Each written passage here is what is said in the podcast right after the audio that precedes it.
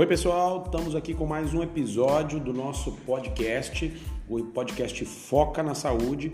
Fico muito agradecido que vocês estejam aqui para escutar sobre esse tema. É um tema super atual, apesar de ter mais de 100 anos de utilização na saúde, o tema do jejum intermitente. Ele é intermitente porque, obviamente, você vai intercalar com momentos de alimentação e é super importante também aprender sobre alimentação.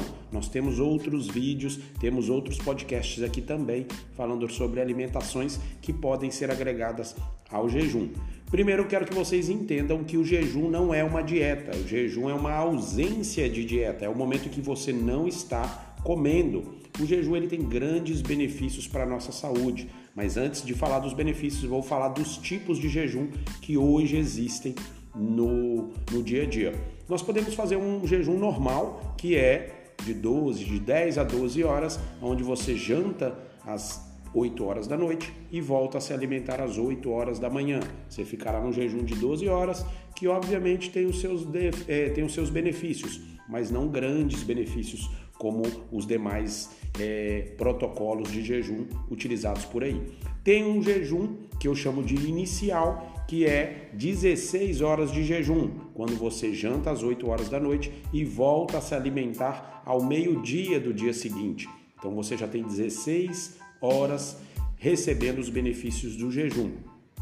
Tem o jejum que eu chamo de intermédio, que é o de 18 horas. Você é, vai jantar às 8 horas da noite e vai voltar a se alimentar às 14 horas do dia seguinte. Também aumenta-se os benefícios do jejum. E tem um jejum conhecido por aí como Eat Stop Eat, que na verdade é um jejum de 24 horas, onde você janta às 20 horas e depois a próxima refeição somente às 20 horas do dia seguinte.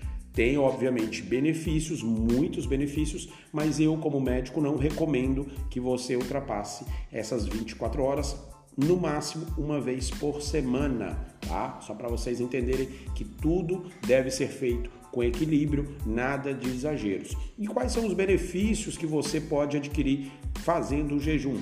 O jejum ele vai te trazer primeiramente a utilização das suas fontes de energia, secundariamente das suas fontes de gorduras e por último, em alguns casos de desnutrição, o corpo pode utilizar um gliconeogênese através da musculatura. Então, é importante que vocês façam equilibradamente esse jejum exatamente por isso. É, o benefício da autorregulação, da renovação celular, a autofagia que acontece no nosso corpo, autofagia é o nome dado à capacidade do nosso corpo de autoalimentar-se de células danificadas, de células mortas ou inclusive de células alteradas, que no futuro poderia ser um câncer. Isso mesmo, o jejum ele pode te ajudar a destruir essas células que poderiam se desenvolver no nosso organismo. E isso acontece no seu estado de jejum. Mas mais comumente as pessoas estão utilizando o jejum como forma de emagrecimento. Entenda, o jejum ele traz esse benefício porque ele vai utilizar dos seus nutrientes ingeridos, depois vai utilizar dos seus das suas gorduras armazenadas. Então ele pode sim te trazer um grande resultado na parte estética de emagrecimento, na parte de saúde, diminuindo as gorduras viscerais. Mas entenda, o que vai fazer realmente grande diferença é o que você come quando não está em jejum. Então é mais importante você associar uma boa alimentação ao jejum do que simplesmente querer fazer várias horas de jejum, tá bom? Então eu queria trazer esse conteúdo para vocês. Eu sei que tem alguns mitos relacionados a isso. Ah, o jejum vai te causar compulsão. Não acredito nisso, por provado utilizar o jejum e por experimentar o jejum em mais de 2 mil pacientes. Com certeza posso dizer para vocês que ele não causa compulsão desde que você o faça de forma adequada. Diminua a ingestão de carboidratos na sua última refeição antes do jejum. Isso vai ajudar bastante para que você consiga progredir horas e mais horas é, sem a, a compulsão alimentar.